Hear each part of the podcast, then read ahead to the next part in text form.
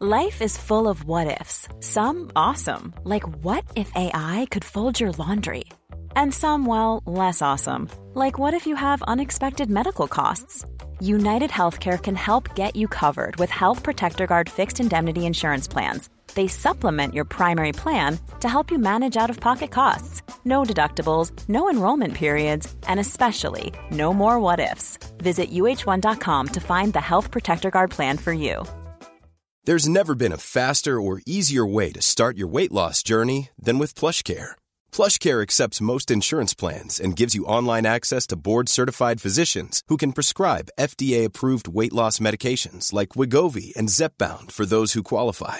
Take charge of your health and speak with a board-certified physician about a weight loss plan that's right for you. Get started today at plushcare.com slash weight loss. That's plushcare.com slash weight loss. plushcare.com slash weight loss.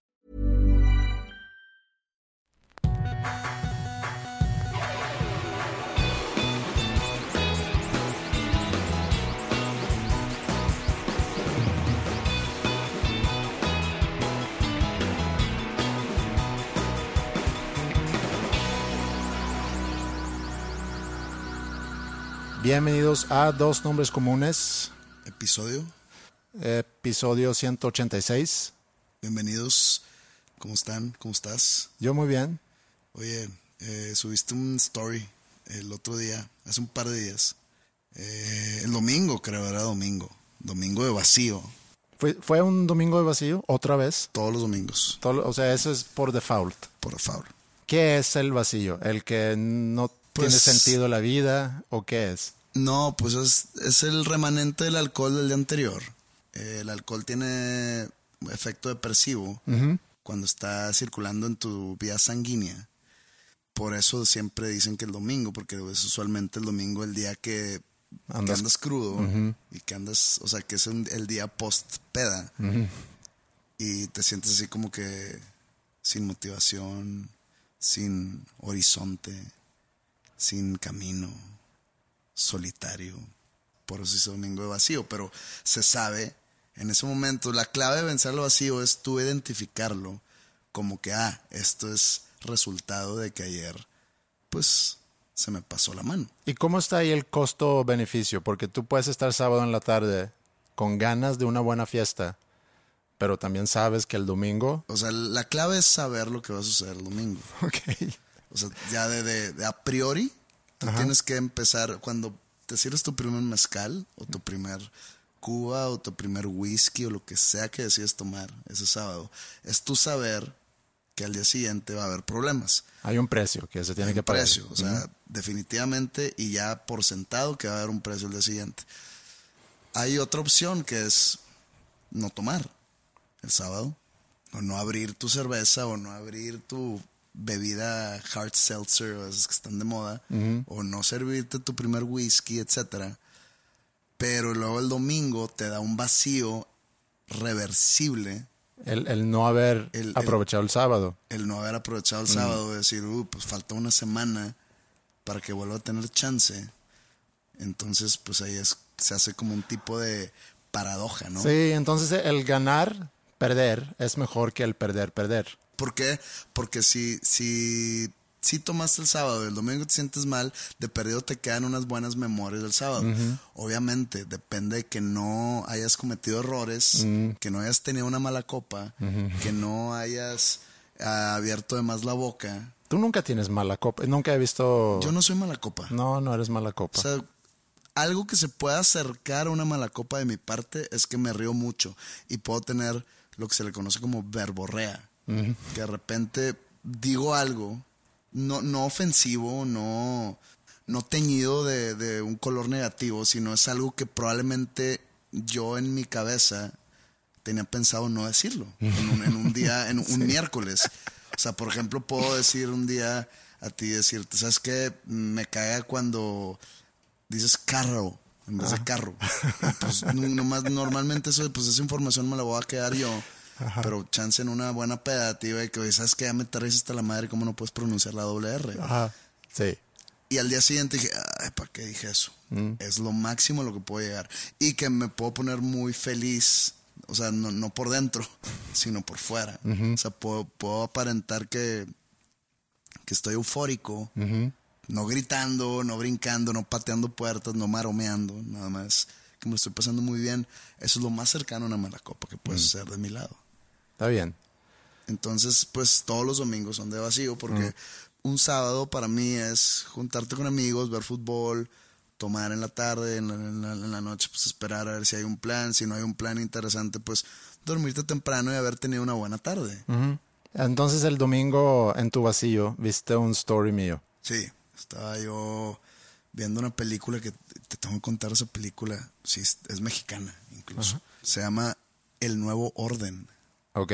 Sale el batito este que la hace Luis Miguel en la serie. Eh, Boneta, Diego Boneta, algo así. Sí, no, no, no estoy muy familiarizado con su nombre, pero bueno, ese güey. ¿Canta también en esa película? No, no, no, no. Yo tengo entendido que él es quien canta en la serie de Luis Miguel y canta increíble. Yo no sé nada de la serie de Luis Miguel. Sí, no yo- veo telenovelas. No, yo, yo lo estoy viendo, también estoy viendo Selena y ninguno de los dos realmente me, me está gustando mucho, pero como que ya lo empecé a ver y no puedo parar. Y canta increíble. O sea, los dos cantan. En, en la- en el caso de la serie de Selena, no sé si es la chica, que no sé cómo se llama, que hace el papel de Selena. Tiene un carisma increíble, pero no sé si ¿La- es la ella. actriz o la, Selena? La actriz. Bueno, me dicen que Selena tenía. Según yo era Selena, ¿no? Digo, no, tampoco estoy muy familiarizado con la vida de Selena. Estoy familiarizado con el día de su muerte, porque ya lo hemos platicado Sí. aquí, ¿no? Como nunca se me va a olvidar su, su fecha de, de el día que la mataron. Sí. Pero pues no, o sea, te puedo cantar tres canciones. Carcacha, paso a pasito. eh, Biri Biri Bam Bam. Bi- Biri Biri Biri Bam Bam. Ajá. El chico del apartamento Amor, prohibi- 512. Amor y prohibido. Tecnocumbia. Amor prohibido es la de Como la flor. No, esa es otra, como la flor, es, es otra canción. Ah, entonces sí me sé varias. Sí. Pues dejé ir a verlas. Bueno, estabas viendo, no tenemos que hablar de las series. Estabas hablando de la película donde sale Diego Boneta, que creo que se llama Diego Boneta. Bueno, me recomendaron esa película. Me dijeron, estaba pidiendo recomendaciones de, de películas para ver el domingo. Mm. Que es una película cero dominguera. Cero dominguera. O sea, ¿Qué es una película dominguera? Una película que no te hace pensar, palomera, que la ves y te puedes caer de risa, te puede mantener picado porque es un thriller, no sé, interesante, que te mantiene ganchado con la trama. No es, o sea, no es algo nada denso porque es domingo y, y- y estás dañado de algún tipo, ¿no? Nada de pensar mucho. Nada de pensar. Esta, el nuevo orden no es de pensar, pero está demasiado densa. Pues no quiero hablar mucho de la película por si alguien la quiere ver. Está bien hecha, está muy bien hecha. Está, o sea, como disclaimer, está, está fuerte la, la trama. Pero creo que peca de lo mismo que pecan muchas películas mexicanas. Que tienen mal audio. Yo no entiendo. Sabía que ibas a decir eso. Yo no entiendo eso. Ya, la imagen se ve muy bien, cosa que antes no tenían las películas mexicanas. Por ejemplo, Amores Perros, muy, muy laureada y todo, pero pues tiene una imagen terrible. Igual y tu mamá también. Perdón que me estoy yendo a 20 años atrás, pero pues como normalmente no veo películas mexicanas, una disculpa a todos los cineastas mexicanos. Me gustó esta, sí me gustó mucho, Pero mal audio. pero un audio, o sea, no entiendo. No se entienden algunos diálogos. Y eso ya lo hemos tocado aquí años atrás, hablando de una serie, o no me acuerdo que estábamos hablando. No se- a veces no se entiende. O a veces suena mucho el sonido ambiente y los diálogos quedan ahí como que metidos en, en todo el bullicio. Pero vale la pena o no la película. Si vale la pena, véanla. Si son de estómago débil, mejor no la vean. Ok.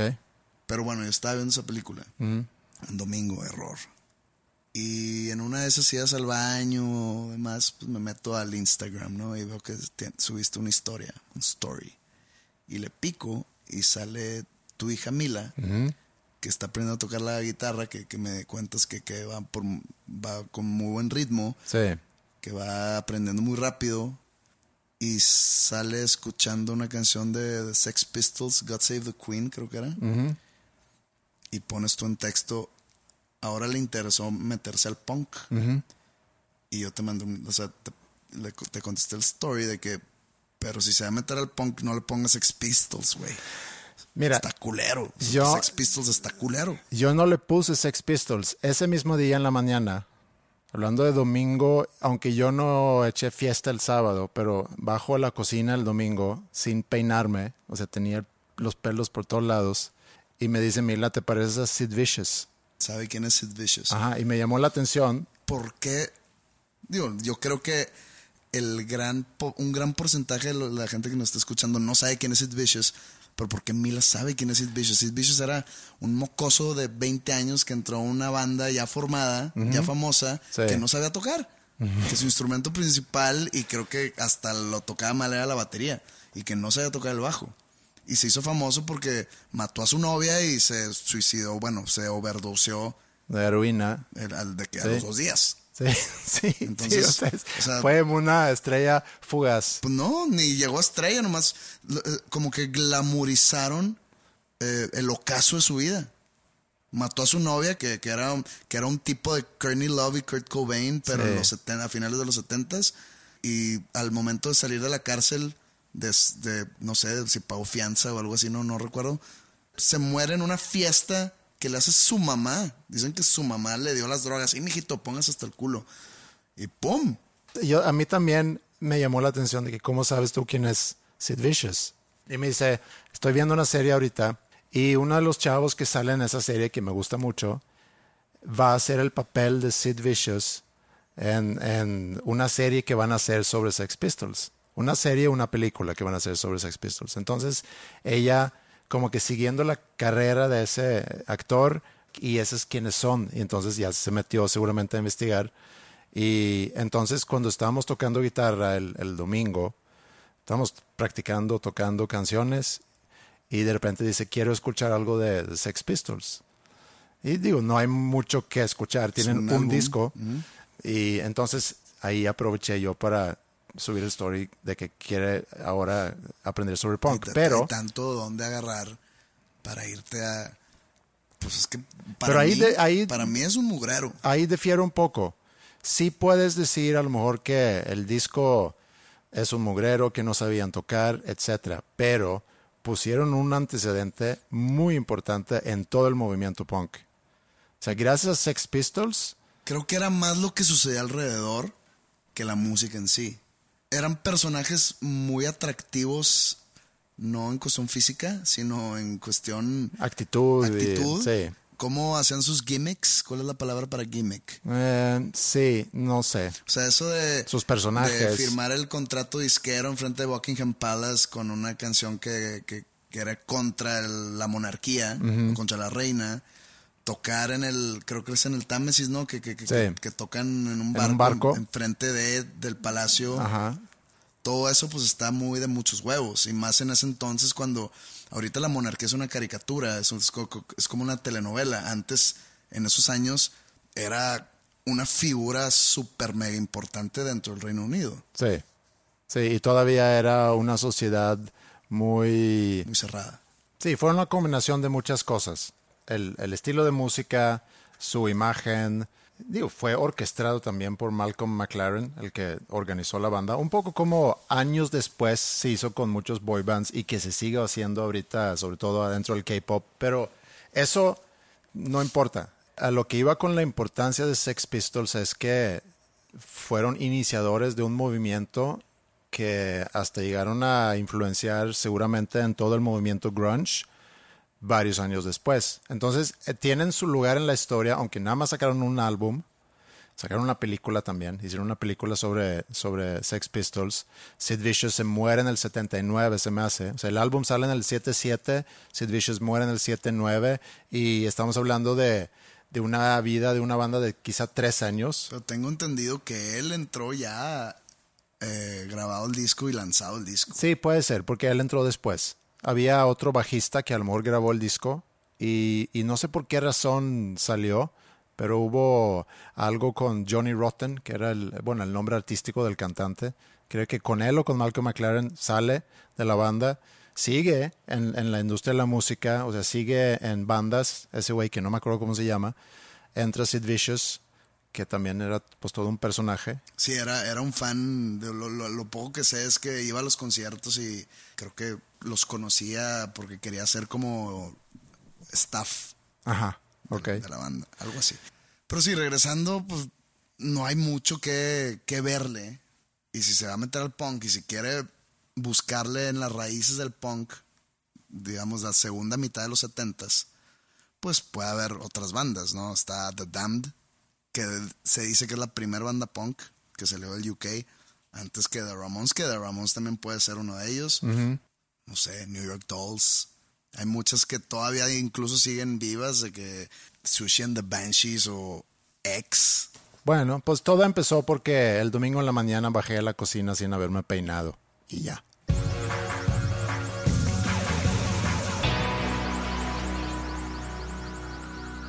¿Tú qué opinas sobre el Mundial de Qatar?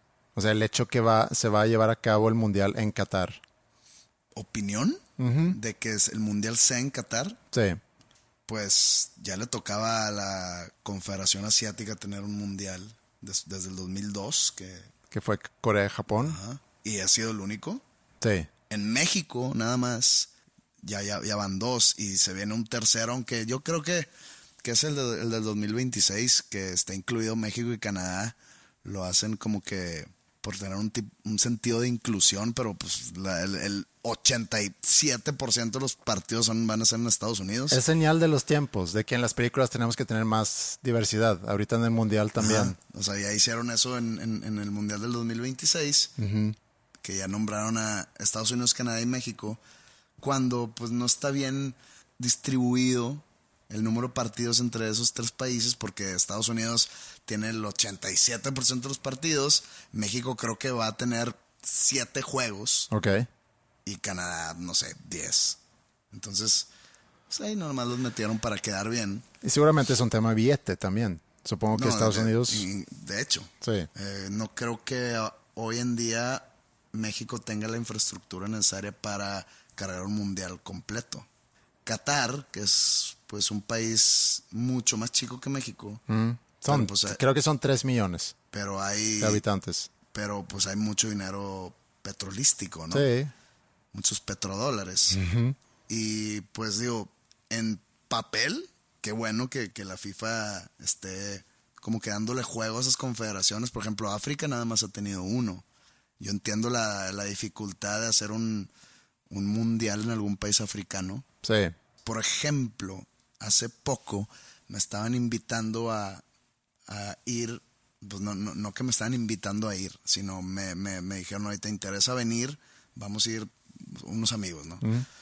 Y es, lo sigo pensando, pero si no voy, no es en sí por el país Qatar, sino por las limitaciones que puedes tener tú o yo en un país musulmán demasiado estricto. Uh -huh. Yo sé que dicen, no, es que a los, a, a, los turistas, a la gente que va, la gente turista que va a ir al mundial, se designan ciertas áreas para que puedan este, tomar sus cervezas, para que puedan estar de fiesta, para que estén en la calle, etcétera. No, no sé por qué no me da esa confianza. O sea, no. siento que voy a estar totalmente limitado. Y, igual, digo, en Rusia no, no, nunca planeé ir, pero tuve amigos que, que fueron y que me dijeron, no, no hubo bronca pero en Rusia es muchísimo más relajado en esa cuestión que, que, en, que, en, los países musulmanes. Sí, Rusia inclusive es cuestionable el que hayan dado el mundial a Rusia, pero y ese es un poco el tema. Ahorita que mencionaste el mundial Estados Unidos, Canadá, México y que la mayoría de los juegos van a ser en Estados Unidos porque seguramente es el país que puso más dinero. Eh, el, el, país que más puede soportar ese y tipo de... además tiene la infraestructura. Qatar tenía cero infraestructura. Tenían un plan. Eh, vamos a construir muchos estadios. Creo que ni siquiera creo que tengan una liga de fútbol en, en Qatar. No estoy creo seguro. sí, eh, porque muchos jugadores ya en su en el ocaso de su carrera se van a, ¿Ah, sí? a la liga de Qatar. Ok. A, a, China, a Qatar incluso. Sí, pero no hay una fuerte cultura de fútbol. Pero si quieres ver por, por el lado de la confederación, que preguntan, bueno, la confederación en Asia, ¿quién levanta la mano? Pues a lo mejor fueron los que levantaron la mano. Más alto. Más alto. Y no sé, no sé qué tanta lana le hayan pasado a la FIFA para poder obtener el Mundial, tomando en cuenta... Obviamente. Sí. O sea, eso se sabe.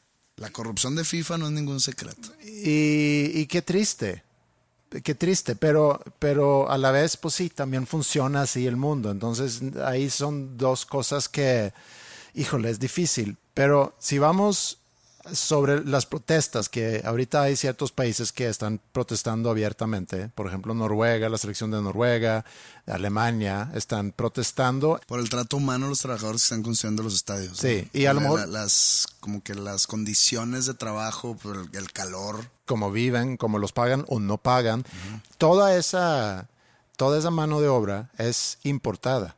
El 95% leí de la fuerza laboral en Qatar es importada. No sé qué hacen los catarianos o no sé cómo se llaman. Catarís. ¿Catarís? Sí. Bueno, no sé qué hacen ellos si no tienen que trabajar a lo mejor por el dinero que tienen. Entonces importan trabajadores para construir toda la infraestructura que se requiere para sostener este mundial. Y leí en The Guardian, que no sé si qué tan confiable es, pero dicen que 6.500 trabajadores en ese proceso han muerto por malas condiciones de trabajo. Entonces, hay equipos ahorita o selecciones que están protestando en contra del Mundial de Qatar, pero yo me pregunto, bueno, si vas a protestar... No vayas. ¿Por qué? Porque estás participando en, en las eliminatorias. Entonces, ahí no sé. Entonces, hay países como, por ejemplo, Suecia, no sé cuál es la postura de México, pero hay países como Suecia que dicen, no, nosotros sí vamos a participar, pero estamos abriendo un diálogo para levantar esos temas y, es también, es como una postura, se me hace muy, muy blanda de decir, queremos jugar, porque como selección o como federación, hay mucha lana que te llevas. Creo que Suecia del Mundial de Rusia se llevó algo así como 250 millones de pesos por su participación. Entonces, qué triste que todo el mundo se mueve nada más por, por dinero. Maldito dinero. Sí. Y, y, ahí la pregunta es, bueno, ¿dónde quedan los valores? Y si el fútbol se supone que debe representar la unidad del mundo. Ajá, el deporte, el, sí, el juntarnos, a, unirnos, a celebrar la diversidad, etcétera.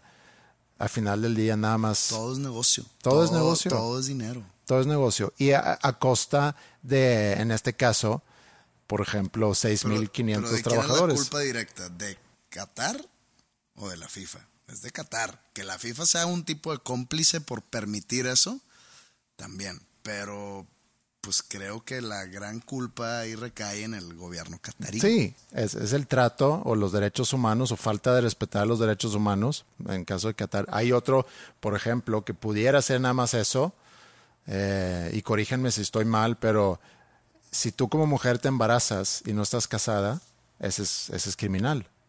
Si te violan, también es, puede ser criminal. Pero esos ya son las reglas musulmanes, ¿no? No es un... Las leyes. O, sí, pero no es un... No tienen leyes sharia, eh, no es un califat, califato, no sé cómo se llama en, español, que también es... Esa es otra serie sueca muy buena que se llama Califat, creo que la pueden encontrar en Netflix, sobre, sobre unos suecos musulmanes que van y, y viven en, en Kabul, creo que es, para ser parte del califat o califato llámese cómo se llama. ¿Y viene siendo el califato? Perdón la ignorancia. Califato es eh, pues lo que está tratando de construir ISIS, que es un estado musulmán o islámico eh, donde, donde las reglas es el, el Corán, haz de cuenta. Robas, te cortan una mano, eh, si dices algo en contra, te matan. Es muy estricto. Fatua. Te pueden tirar la fatua también si haces algo en contra o te burlas de Mahoma o qué hablando de, esto aquí es merecedor de un fatua? Pues puede ser, puede ser. Hay mucha gente loca en el mundo, entonces sí puede ser. Musulmanes que nos escuchen, esto es mero entretenimiento. Sí. No nos estamos burlando de sus... Creo que si hay alguien, si hay alguien que nos escucha, que tiene el poder de tirar fatua, por el hecho que hace eso, no va a tomar en cuenta si tú dices que, perdón, era una broma, Eh, creo que ya te lo tiró y aguas. Pero regresando a, a Qatar, suceden muchas cosas ahorita en el mundo de los cuales nos estamos quejando y tú mencionaste, no sé si en el episodio pasado o si lo platicamos en el live que hicimos, ahorita podemos regresar a hablar un poco del live, eh, sobre lo del cancelación del ride en, Disney. O sea, encontramos muchas cosas ahorita de qué quejarnos y, y creo que se nos está olvidando que hay cosas que realmente vale la pena cuestionar cómo, cómo es un mundial en Qatar. No estoy diciendo que no debería haber mundial en Qatar, porque no he puesto todos los pros y los contras, pero es un tema que evidentemente está sobre la mesa, pero no he escuchado mucha gente hablar de eso en, en los medios, en redes sociales. O ¿Dónde está ese cuestionamiento que estamos permitiendo que un país deja sobornar? Porque no está sucediendo eso en lo que es conocido como en el mundo occidental. No sé si ¿Te acuerdas cuando ha habido ataques en Francia? Ajá. O cuando se quemó el Notre Dame. Es el Notre Dame, la Catedral de Notre Dame. Eh, o cuando eh, hubo otro ataque, lo del metro en Londres. Todo eso fue un tema mundial. Sí. Todo se, se sabe en redes sociales, se sabe eh, porque todo el mundo, los medios están hablando de eso, pero pasaba algo en, en Líbano, en Beirut, y nadie se enteraba, o, sí se enteraban, pero nadie hablaba de eso. Nadie ponía su perfil de Facebook o su avatar de Facebook con la banderita de Francia, nadie ponía la bandera de, Líbano. No. Y nadie ponía... O de Siria. La, bandera de Siria o la bandera de Israel o Palestina o etcétera. Ahora que hay una bronca, bueno, una nueva bronca que sucedió ayer en, ahí en la, en la Gaza, eh, no veo ni a nadie poniéndose esa bandera. No. ¿Por qué? Porque no sucedió en el mundo occidental. ¿Qué es el mundo occidental? Digamos, de, Europa Central a la izquierda. al oeste, pues. Si sucede en Estados Unidos, si sucede, si se queman los bosques de California, es una catástrofe mundial. Si hay un ataque terrorista en Londres, catástrofe mundial. Si pasa lo mismo en el Medio Oriente, se menciona y ya. Entonces tú dices que nosotros estamos muy ignorantes ante lo que puede pasar en Qatar y no nos importa lo que pasa en Qatar a la gente que vive en del Qatar. mundo occidental, como que hay un tipo de excepción en América Latina, porque pues son países subdesarrollados que no entran en ese, digamos, control hegemónico del mundo occidental, que es Estados Unidos y eh, Europa, pues digamos la Unión Europea, que, quitando Europa del Este, y pues fuera de eso, pues los países fuertes son Rusia, China. A lo que iba con todo esto es que cuando tú ya te enteras cómo funcionan las cosas, y hablando de la FIFA, hablando del Mundial ahorita de Qatar, que obviamente hay mucha lana por medio, hay intereses económicos tremendos, se está como que haciendo la, vista gorda, se dice, ¿no? a, a, lo que está sucediendo ahí, las condiciones de los trabajadores que por años han estado presionando a Qatar para que mejoren esas condiciones, al parecer no han hecho gran cosa al respecto. Y luego ya por otro lado tenemos ahorita un, un, momento donde hay mucha gente saliendo a protestar contra las vacunas, contra cómo el gobierno está manejando el tema, que hay una conspiración de que si existe o no existe y que hay muchos intereses económicos por medio. De que hay intereses económicos por medio, sí creo que es muy evidente. O sea, el mundo se mueve por el dinero y el poder. Entonces, para nosotros es muy fácil descartar a alguien que dice, yo no me voy a vacunar porque son intereses económicos. Es muy fácil descartar a una persona diciendo eso, como pues es conspiranoico. Está loco. Está loco, etc. Pero a la vez sabemos que hay muchos intereses económicos que mueven las cosas en el mundo. Entonces... Pero entonces, a ver, tú vas al doctor y te dicen, oye, te acabamos de descubrir un, cáncer. Lo descubrimos a tiempo nomás eh, te, tenemos que operar para quitar el tumor. No, tienes interés económico. sí. O sea, no, no, no. A ver que yo, yo mismo con una dieta alcalina voy a eliminar ese tumor. Mm. No me lo quito. Pero es que si no te lo quitamos, va a crecer y va a crecer y tu dieta alcalina no va a tener esas facultades de matar ese tumor. No, es que tú me quieres bajar dinero. O sea, eso es igual al, al anti-vaxxer que, que, saca esas excusas de que no, es que todo es por dinero, entonces no quiero yo alimentar a esas compañías como Pfizer o Moderna, etcétera. Güey, hazlo por tus seres queridos.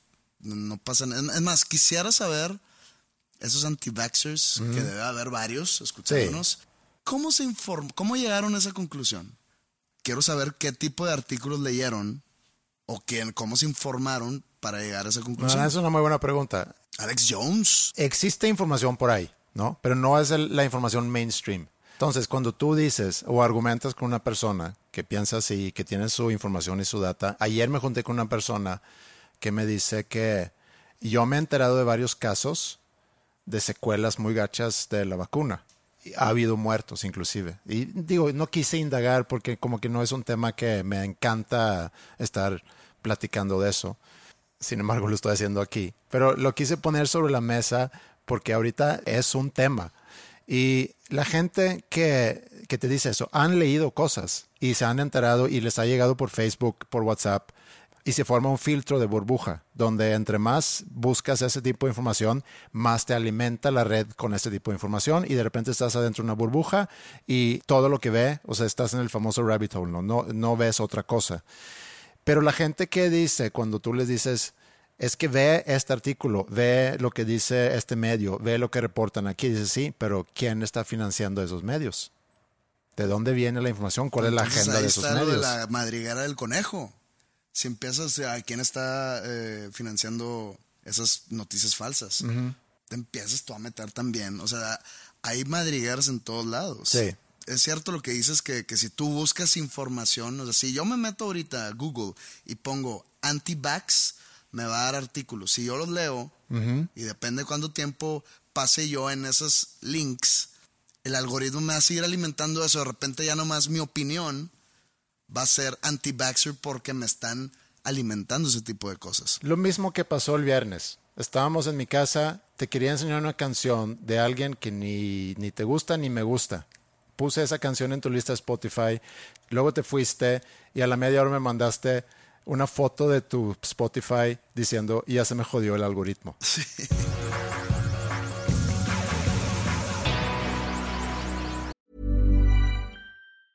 Hey, I'm Ryan Reynolds. Recently, I asked Mint Mobile's legal team if big wireless companies are allowed to raise prices due to inflation. They said yes. And then when I asked if raising prices technically violates those onerous two year contracts, they said, What the f are you talking about, you insane Hollywood ass?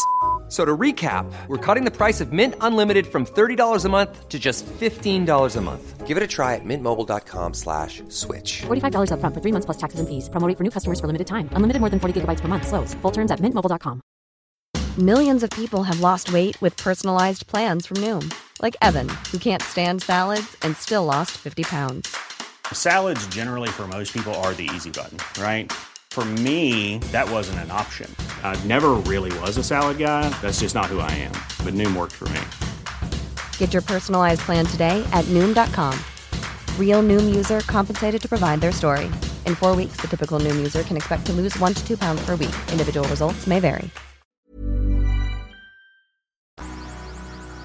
¿Cómo te sentiste tú el viernes pasado en el live? Bien. Mi preocupación era que al tomar un mezcal o dos, ent- o sea, tú y yo, pues íbamos a como que a tumbarnos los filtros necesarios para no decir estupideces. ¿Y no?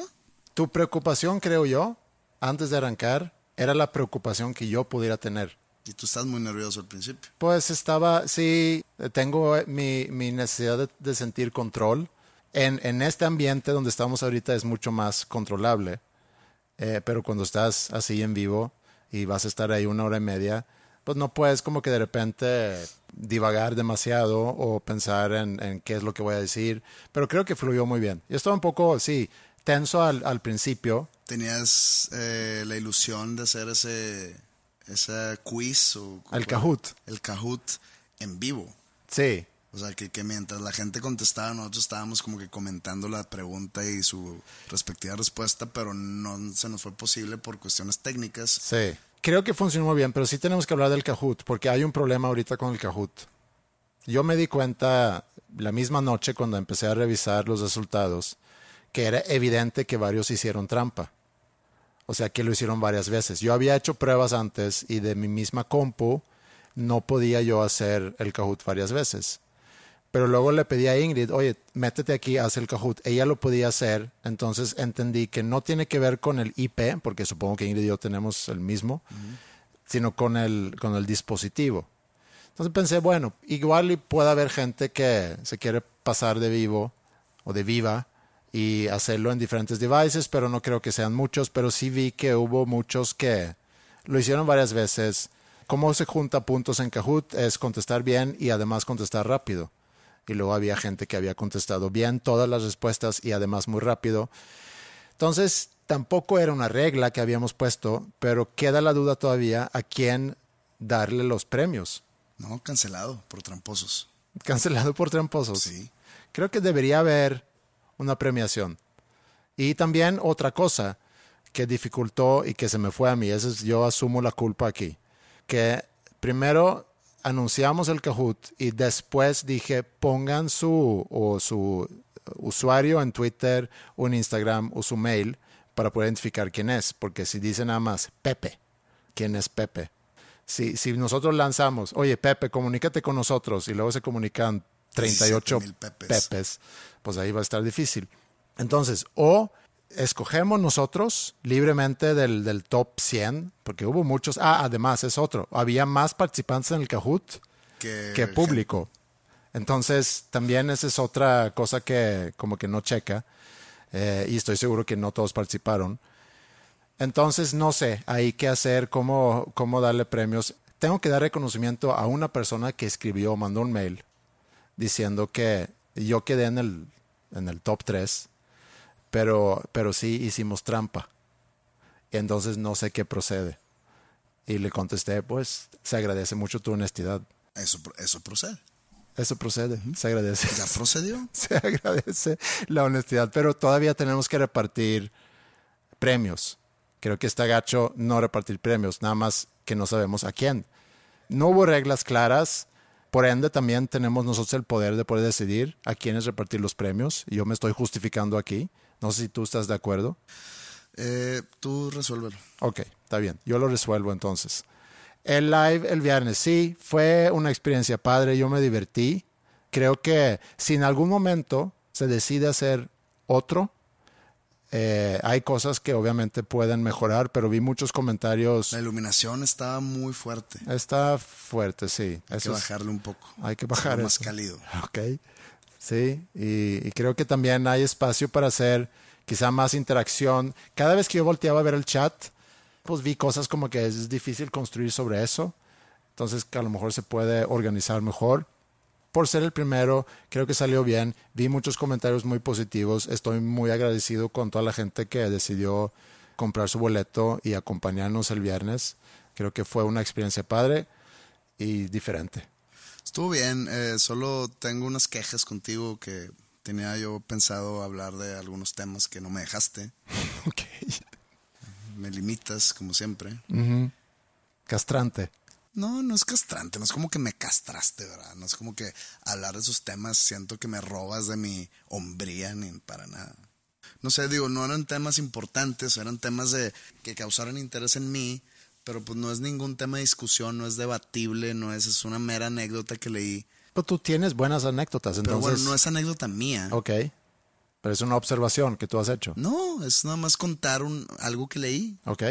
y a ver si tenías algún tipo de comentario que no es necesario el comentario de nadie, era nomás contar algo que leí, algo, al- algo de historia, Ok. de algo muy banal. No sé si sepas qué es la Murphy Bed. No. ¿Estás familiarizado con los epónimos? Mm, ¿Verdad que a todos los pañuelos desechables se les dice Kleenex? ah, ok. Sí. Kleenex es una marca, Ajá. no es en sí el objeto. Ok. Nada más se le quedó Kleenex a todos los pañuelos desechables. Sí. Eh, los post-its, Ajá. los papelitos con pegatina atrás, pues Post-it fue una marca. Sí. No sé, dam- dame el ejemplo de otro. Eh, Hoover, el, el- la aspiradora. Creo que a lo mejor más en Estados Unidos se usaba Hoover para nombrar a la aspiradora. Coca aquí en México. Coca, la coca, Sí. pues es refresco de cola. Sí. Pero por ejemplo, tráete unas cocas y puedes llegar con unas Pepsis. Sí, o coca de naranja. También se dice, dame una coca de naranja y es un, Soda, no sé. soda de naranja. Ah, bueno, soda. Ya he escuchado coca también. Pero no sé qué otras, qué otras hay. Pues hay varias. Ok. Dejámoslo así. Hay Dejémoslo varios. así. Bueno, Murphy Bed, no sé si aquí en México sea, pero la Murphy Bed es un epónimo que se les llama ya a todas las camas que no, no, no un sofá cama, sino esas camas que se pueden levantar y guardar como en la pared. Ah, ya, ya, sí. O sea, o como en un closet. Que abres el closet y se cae la cama así como Sí. y bueno, o sea, eso ya existía antes de esta persona, William Murphy. Esto lo leí. Ok. Cosas tontas que, que me llaman la atención y leo. Pero este güey, pues era un gringo en los primeros años de los 1900 del siglo XX. Los primeros años del siglo XX. Se, van a, se va a vivir con su familia a San Francisco. Ahí él crece.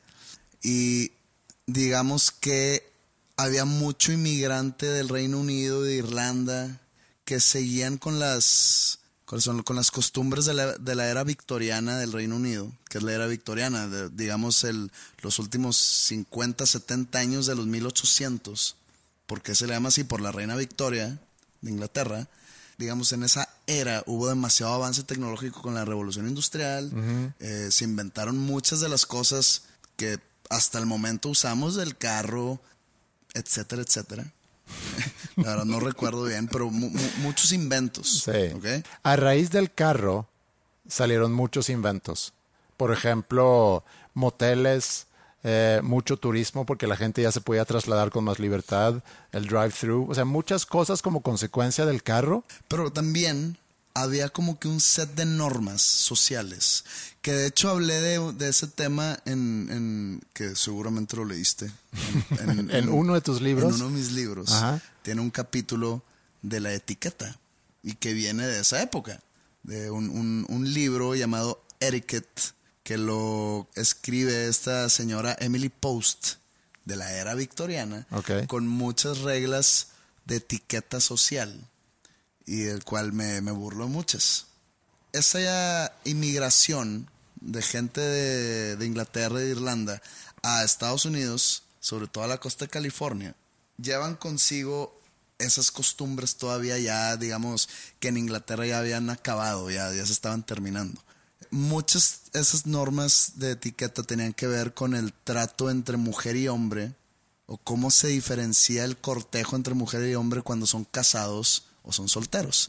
Entonces, este, este señor Murphy, o este joven Murphy, no, no, no sé ni qué edad tenía, él era soltero y rentaba un pequeño loft, un studio apartment de muy poco espacio, digamos, aquí en, en el, en el sistema métrico ha de haber sido unos 50 metros cuadrados. Sí, que no está tan chico. Yo tenía un depa de 35 metros cuadrados en Suecia. Sí, Digamos, 35 metros cuadrados. es muy chico.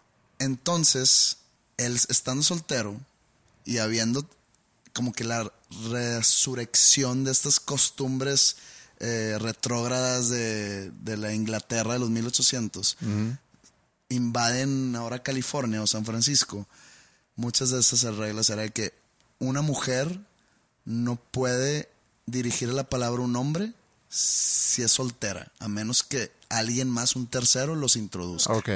Un hombre no puede tocar a una mujer jamás, soltero, a soltera, a menos que la ayude a caminar en un sitio desnivelado. ¿Sabes Ok. cómo? Ok. O sea, si, si- si la superficie es desnivelada, la mujer pues va en tacones o no sé. Entonces ahí el hombre sí puede agarrarle el brazo para ayudarla a caminar en, ese, en esa superficie desnivelada.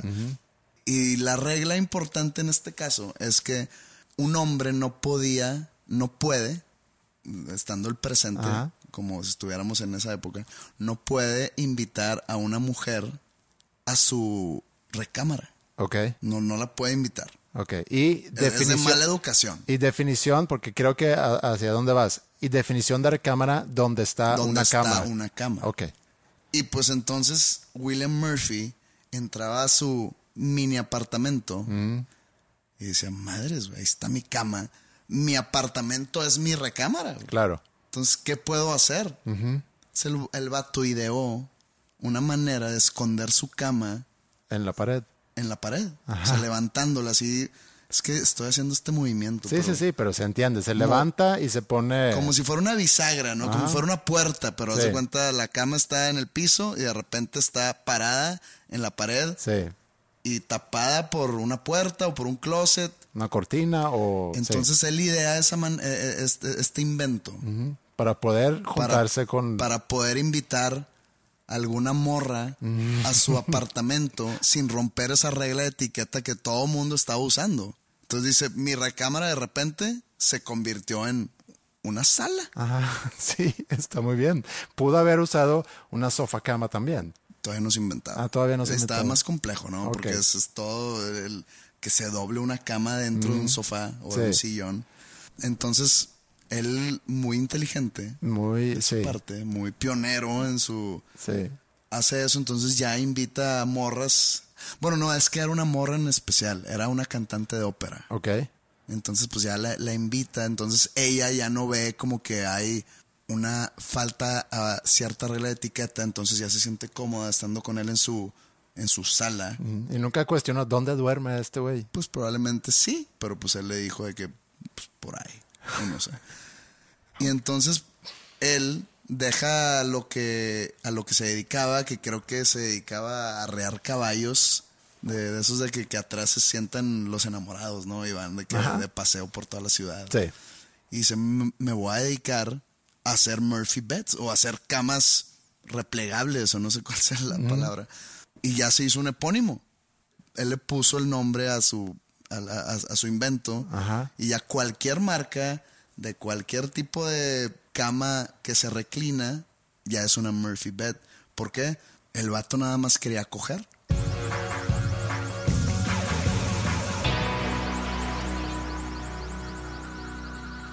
Hablando de epónimos, o, o una palabra que significa, bueno, ¿cómo, ¿cómo podemos describir qué es un epónimo? Ya es, ya Pues es- igual la, la era victoriana es un epónimo. ajá. El nombre de una reina fue usada para identificar todo un conjunto de años. Es que hay otro, otra palabra así que se llama oxymoron. Oxymoron es como que algo opuesto, una palabra opuesta a otra, ¿no? Sí.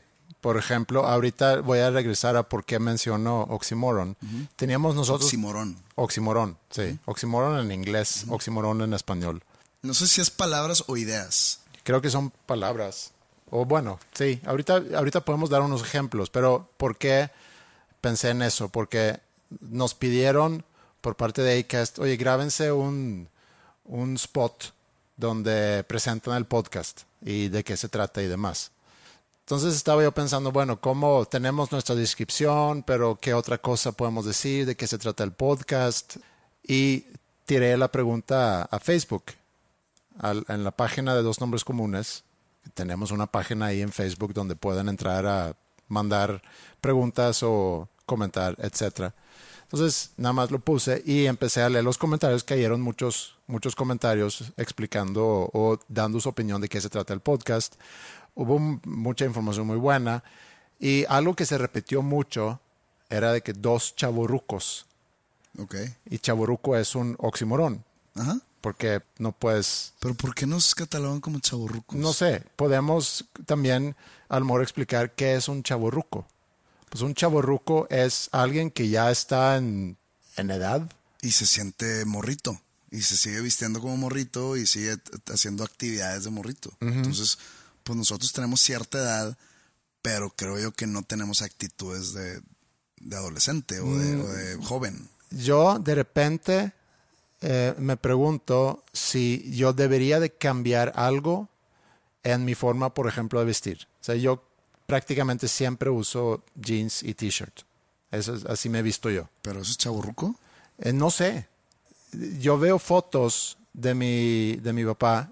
Por ejemplo, en el, en el live enseñé ahí una foto de mi graduación de prepa y estaba bueno, era un evento formal también, pero cuando yo recuerdo a mi papá y cómo se vestía, mi papá era muy formal, siempre se vestía de traje y luego llegaba a la casa y se cambiaba a ropa más casual, pero eran tipo unos dockers con una camisa, con, o sea, era nunca como yo llego a la casa y me pongo unos shorts y un, no sé. Pero eran otros tiempos. O sea, Sí. tú estás vistiéndote conforme te dictan los tiempos o con- conforme te permiten los tiempos. Sí. Probablemente tu papá en los setentas era lo que se usaba. Sí, y también vemos de repente, yo me acuerdo cuando yo llegué aquí relativamente joven, o sea, todavía 25 años, y, y, varias personas que conocí, luego años después se empiezan a casar, y noté también en mi alrededor cómo la gente empezó a cambiar. Se casa, empieza a vestirse de otra forma, a comportarse de otra forma. El comportamiento sobre todo. Dejan el, cierto gusto musical, ya se quedan con algunas bandas a lo mejor. Es un cambio. Mi Andreas, ¿cómo has estado? Y de que un amigo toda tu vida. Ajá. Sí. Como que mi Andreas. Más, empiezan a, empiezan a hacerse más viejos de lo que realmente son. ¿Esos, que, ¿Esos que serían? ¿Rucorrucos? ¿Rucorrucos? ¿Viejorrucos? Sí, no sé qué sería eso, que no sé cuál es peor. O sea, yo creo, y no es por defender, si es que, si es que me consideran un chaborruco, pero para defender un poco eso es, no, no es mejor tratar de mantenerte joven que tratar de adelantarte. Lánzales un reto a la gente que no escucha, pero tú. Ok. Los reto a que se vean como yo a mi edad. ¿Y ya? Puede caer muy mal eso, pero, pero sí. No, de tu parte, yo no dije ah, eso. ok. Yo no dije eso. Pero, por ejemplo, otros oximorones sería casi seguro. Estoy casi seguro. Es un oximorón. Sí, porque si estás seguro, estás 100% seguro. Ajá. Esperar lo inesperado. Espera lo inesperado. Eso también. Pues, ¿cómo puedo esperar algo que no sé qué va a pasar? Ajá. Más allá del infinito. Ajá, pues el infinito es igual al más allá. Ajá. Pero bueno, leí esos comentarios nada más y, y ahorita que hablaste sobre The Murphy Bed y el epónimo, que a final de cuentas es, pensé en el oximorón que es chaborruco. chaborruco. Y nada más era eso. No, es que yo sí creo en ese, en ese oximorón, sí existe, conozco gente. Mm. Pero no te consideras. Creo que no. ¿Y a mí? Tampoco. Pues, no, no tenemos, no nos vestimos como chaburrucos. Bueno, si sí, háganmelo saber. Creo yo que no. Es que yo no, ni siquiera sé qué es vestirse como un chaburruco. Pues imagínate vestirte como patineto a tus 47 años. O como se están vistiendo ahora los chavitos así, onda muy, muy urbano. Mm, ok, sí. Muy de que con t-shirts extra, extra large. Y de que pantalones con vivos fosforescentes, un tatuaje en la cara y la madre. Pues, sí. Bueno, no es mi culpa que me veo joven. No lo es. Bueno, pues yo creo que con eso podemos ir redondeando este episodio 186. Un placer tenerlos aquí. Manden sus mails a podcast.com en Twitter, Facebook, Instagram también. Estamos activos, bueno, más o menos activos, pero también nos pueden contactar por ahí. Otra vez, gracias a todos que se juntaron con nosotros el viernes pasado. Y no sé si lo vamos a hacer otra vez. Si es así, yo creo que pues falta ratillo para que se haga. Pero me dejaron con ganas de volver a intentar hacer algo similar. Ya veremos. Ya veremos. Bueno, tengan ustedes un buen fin de semana y nos vemos en la próxima. Nos vemos. Adiós.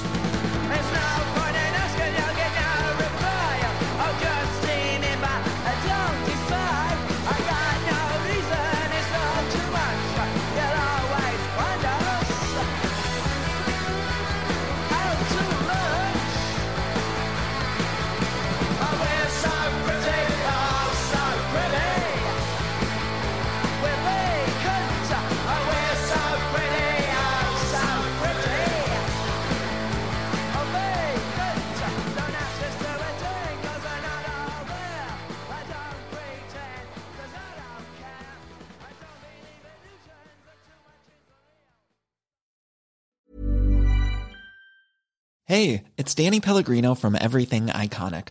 Ready to upgrade your style game without blowing your budget? Check out Quince. They've got all the good stuff shirts and polos, activewear, and fine leather goods, all at 50 to 80% less than other high end brands. And the best part? They're all about safe, ethical, and responsible manufacturing. Get that luxury vibe without the luxury price tag. Hit up quince.com slash upgrade for free shipping and 365 day returns on your next order. That's quince.com slash upgrade.